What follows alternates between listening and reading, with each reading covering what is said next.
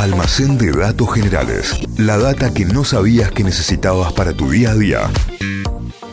Llega el momento de regalárselo. ¿Vos estás listo? Todo listo. Todo listo, ¿saben para qué? Para levantar la persiana, para abrir almacén de datos generales. Vamos eh, con una historia de una escritora, una historia muy flashera, una Epa, escritora que descubrió la verdad de un misterio que La llevaba verdad. 500 años dando vueltas por la cultura británica, por Inglaterra. Eh. Vamos a hablar de Philippa Langley. ¿Quién fue Philippa ¿Quién Langley? fue? ¿Por Era qué una me escritora. suena Filipa Langri? Porque es un historión. Y es relativamente nueva la noticia. Es del 2012, por ahí. O sea, tiene 10 añitos. Se escribe Langley como mi amiga la negra Langley. Langley. Mirá.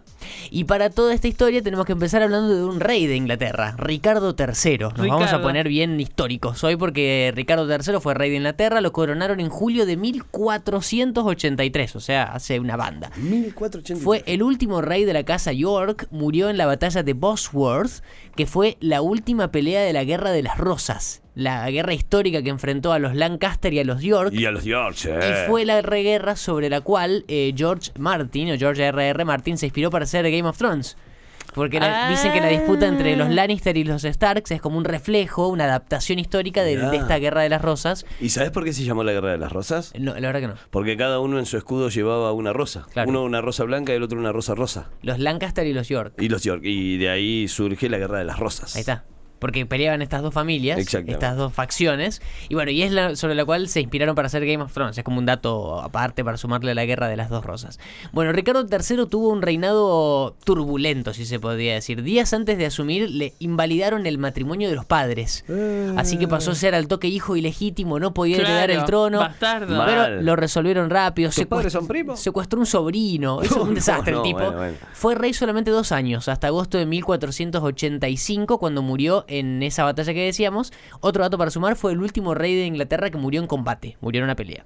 Después de la batalla llevaron el cuerpo del rey a un monasterio, el monasterio Greyfriars de la ciudad de Leicester, que estaba a 20 kilómetros de donde fue la batalla, y lo enterraron sin ningún tipo de ceremonia. Lo enterraron porque estaban terminando la guerra, era un momento complicado, así que a pesar de que era el rey de Inglaterra, lo enterraron rápido. Y después, o sea, 100 años más tarde de esto, eh, llegó la revolución anglicana, que fue la revolución que termina separando la iglesia católica de la iglesia de Inglaterra, Sí. de la iglesia anglicana. Así que con esa revolución se cierra el monasterio, se desmonta toda la tumba y demás. Y desde ahí por siglos el paradero del cuerpo del rey fue un misterio. Nunca Eh. nadie supo a dónde terminó enterrado uno de los reyes de Inglaterra, Ricardo? III. La versión más fuerte hablaba de que cuando destruyeron el monasterio y saca- saquearon todo, habían tirado el cuerpo al río. Entonces de ahí anda a recuperarlo. Ya, sácalo vos. Nunca más. El nombre de Ricardo fue mm, muy fuerte por esa época y siguió vivo también gracias a Shakespeare, porque Shakespeare hizo una obra eh, que se llama eh, mm, Vida y obra de, el- de- del rey Ricardo III, sí. La vida y la muerte de Ricardo III, así se La llama vida la y obra. la muerte. Que la publicó más o menos en 1591 y 1592, está ahí 100 la años fecha. después. 100 años después. eh, y en la cual eh, es la obra más larga de Shakespeare, no lo deja bien parado. Habla, habla de... viejo. eh, en parte se lo ganó, decíamos, porque era medio psicópata. Eh, ¿Se acuerdan que decíamos que él- habían eh, puesto como ilegítimo el matrimonio de los padres? Así que cuando lo nombran rey, lo que hizo ante esas sospechas de ilegitimidad y de todo, encerró en la Torre de Londres a sus dos sobrinos, Eduardo V y Ricardo de Strawberry, que tenía 10 años, este Ricardo, eh, y los mandó a asesinar. Eh, sea, era un viejo. psicópata, sí. Pero estamos hablando de 1480 y pico, ¿no? Eh, cosas que pasaban por eso Sí, sí, en cosas que años. pasan ahora con eh, supuestamente evolución. Eh, sí. Eh, lo cierto es que eh, después del rey, después de la obra, surgió un grupo de fanáticos del rey, llamados ricardianos, que trabajaban para restaurar la imagen del rey. Lo estudiaban, leían obras y demás, leían biografías, leían historias de esa época, como para tratar de limpiar el nombre del rey. Gente fanática del rey, o sea, que Claro. existía en ese momento y que existió por un montón de tiempo. Y aquí entra en esta historia Philippa Langley. Philippa nació en Kenia, cuando era colonia británica. O sea, padres Bien. ingleses que vivían en Kenia. Al toque, a los dos años se muda a Inglaterra, así que solamente queda el registro de que nació en África, en Kenia. Eh, estudió marketing, estudió literatura, se muda a Edimburgo y tenía una vida británica muy prolijita. Comía fish and chips una vez por semana. Muy bien. muy bien. Eh, en Tomaba 1900, bifito. claro, 1998 leyó una biografía de Ricardo III y ahí el toque se vuelve ricardiana. Se mete en este grupo de Ajá. fanáticos del rey que decíamos. Eh, ella dijo, simplemente me impresionó. Y desde ahí se obsesionó con la vida del rey al punto que dejó sus laburos, dejó su trabajo para dedicarse full time a escribir un guion, ella es escritora además, un guion sobre el rey, para que se convierta en una obra, una peli, un documental, algo, pero se puso a escribir un guion sobre la vida de Ricardo III. Así que para escribir ese guion leyó dos millones de libros, viajó a un montón de lugares, entre esos viajes pasó por Leicester y se encontró con documentos muy antiguos del monasterio Greyfriars, este que decíamos donde lo enterraron al principio, y donde podría ser su posible localización en el mundo actual, en la ciudad moderna de Leicester. Ajá. De hecho, había investigaciones modernas de la década del 70 que mostraban posibles lugares en donde podía estar el monasterio y por ende donde podía estar el cuerpo del rey. Claro, que no lo hayan sacado de ahí Claro. en definitiva. Pero nunca lo habían encontrado, claro, si, si no era la teoría de que lo habían tirado al río, eh, nunca encontraron nada. En el 2005 fue más allá la locura de todo el grupo de los ricardianos y de Philippa Langley, se contactaron historiadores con científicos y lograron encontrar, esto fíjate cómo, en Canadá encontraron un descendiente vivo del rey, rastreando ¿En el? ADN. En Canadá, vivía en Canadá. ADN mitocondrial, que es el que se hereda solo de la madre Sí. y determinaron que el tipo era pariente de Ricardo III. Entonces ahí todo el mundo se envalentonó porque dijeron, Si, si hay uno, podemos Claro. encontrar un hueso y identificar si es él o no. exactamente eso, si encontramos el cuerpo podemos determinar si es o no el rey. Así que bueno, volvió al monasterio, volvió a Leicester, eh, o donde creía que se estaba el monasterio, eh, que en una parte de donde los, los escritos decían que podía estar el cementerio era un estacionamiento, una playa de estacionamiento.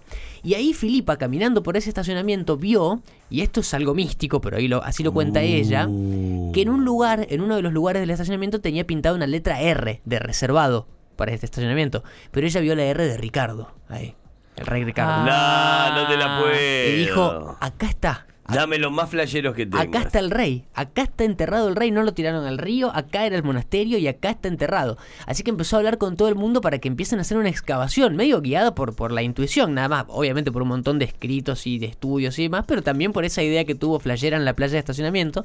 Habló con el gobierno, habló con la universidad. Pero mucha bola no le dieron. No es que le cerraron las puertas al toque, pero no la, no la apoyaron tanto como ella quería que Como, le claro. ayuden con esta, con esta obra. Más que nada porque hicieron además un rastreo con un de- detector por la zona y no encontraron nada. Así que no le dieron ni un euro. No le dieron plata para que empiece a hacer la cosa. Pero Filipa no se rindió, sacó una campaña de crowdfunding por internet con un proyecto que se llamaba Looking for Richard. Mirá, Se lo financió, Ricardo. claro, se lo financió ella misma y el 25 de agosto de 2012, o sea, hace 11 años atrás, empezaron a excavar en el estacionamiento por una campaña financiada por ella misma, ¿no? Y no por me un digas grupo de- qué. ¿Qué pasó? ¿Qué pasó? ¿Qué pasó en la No me excavación? digas qué. ¿Qué pasó en la el excavación? elefante del Vaticano. No. Ah. En el primer día de las excavaciones, en las primeras horas, encontraron un esqueleto. No, No. no, no, no. Y no me digas que. En el estacionamiento donde En estaba el la R. estacionamiento Era el estaba cuerpo la del Che y todo. Guevara. Un esqueleto bastante completo que tenía la columna vertebral entera y curvada. Los documentos contaban que el rey tenía escoliosis, así que No. podía ser. Ay, ay, ay. Mostraban signos de que, el, de que el cuerpo que había estado ahí había muerto por heridas de batalla. O sea, tuki tuki, se iban completando los tildes.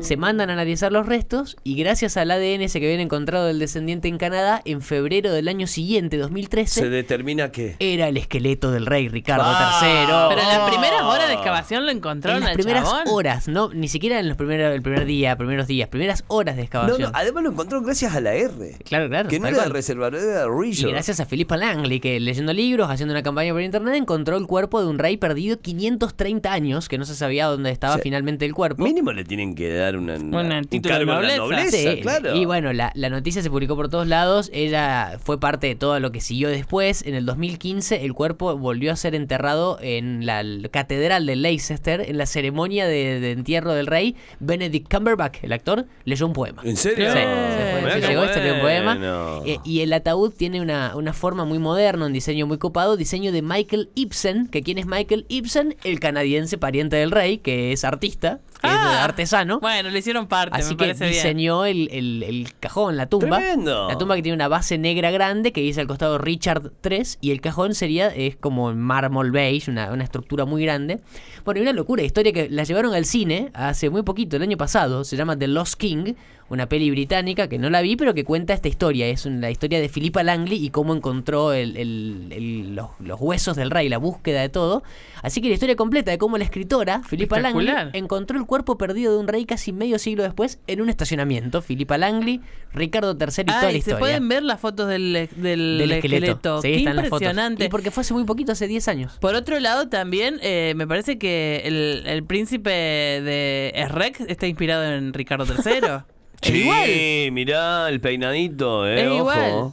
Eh, así que me parece que Ah, puede el haber. que es medio. Igual me parece que le, le exageraron un poco la escoliosis. O sea, una persona. Si tenías escoliosis era el no de Notre Dame. No, no puede ir caminando. Eh, claro. Se, se- se te desarma el- el- el- la caja y. Sí, sí, pero es como muy Tiene curvado. el chazo y ladeado. No, sí, amigo. un choque en el costado. Eh, andá Capaz que fue un choque de la, de la Anda a alinear, eh. Anda a alinear eso. Así que bueno, y Mirá es cierto que si, si googlean Ricardo III van a encontrarse con las imágenes históricas, las pinturas y demás, con mezcla de esqueletos, porque es parte de lo que encontraron Ay, ese, ese hay año. una imagen, estoy en Google claramente, pero hay una imagen de lo que encontraron primero en la tumba. Parece como que está contento Ricardo en la tumba. Eh, Eh, Está con por la fin. carita ahí. eh. 530 años, muchachos. Papá, me Tremendo. vinieron a buscar. Acá estoy, chicos, llévenme. Qué llévenme, eh. Datazo que trajo el Danti, el Santi hoy, el Danti, el. Santi hoy al almacén de datos generales. Datazo que vas a encontrar en Spotify, Notify Diario, así nos encontrás, así estamos. Y ahí te vas a encontrar con esta data y muchísimo más. La historia del esqueleto recuperado más de 500 años después, que además perteneció a un rey. Una locura. Almacén de datos generales. La data que no sabías que necesitabas para tu día a día. Inventos, curiosidades de la historia, estudios increíbles de la ciencia, lugares raros del mundo y un montón de locuras más. Todo eso podés conseguir en el almacén de datos generales de Santi Miranda.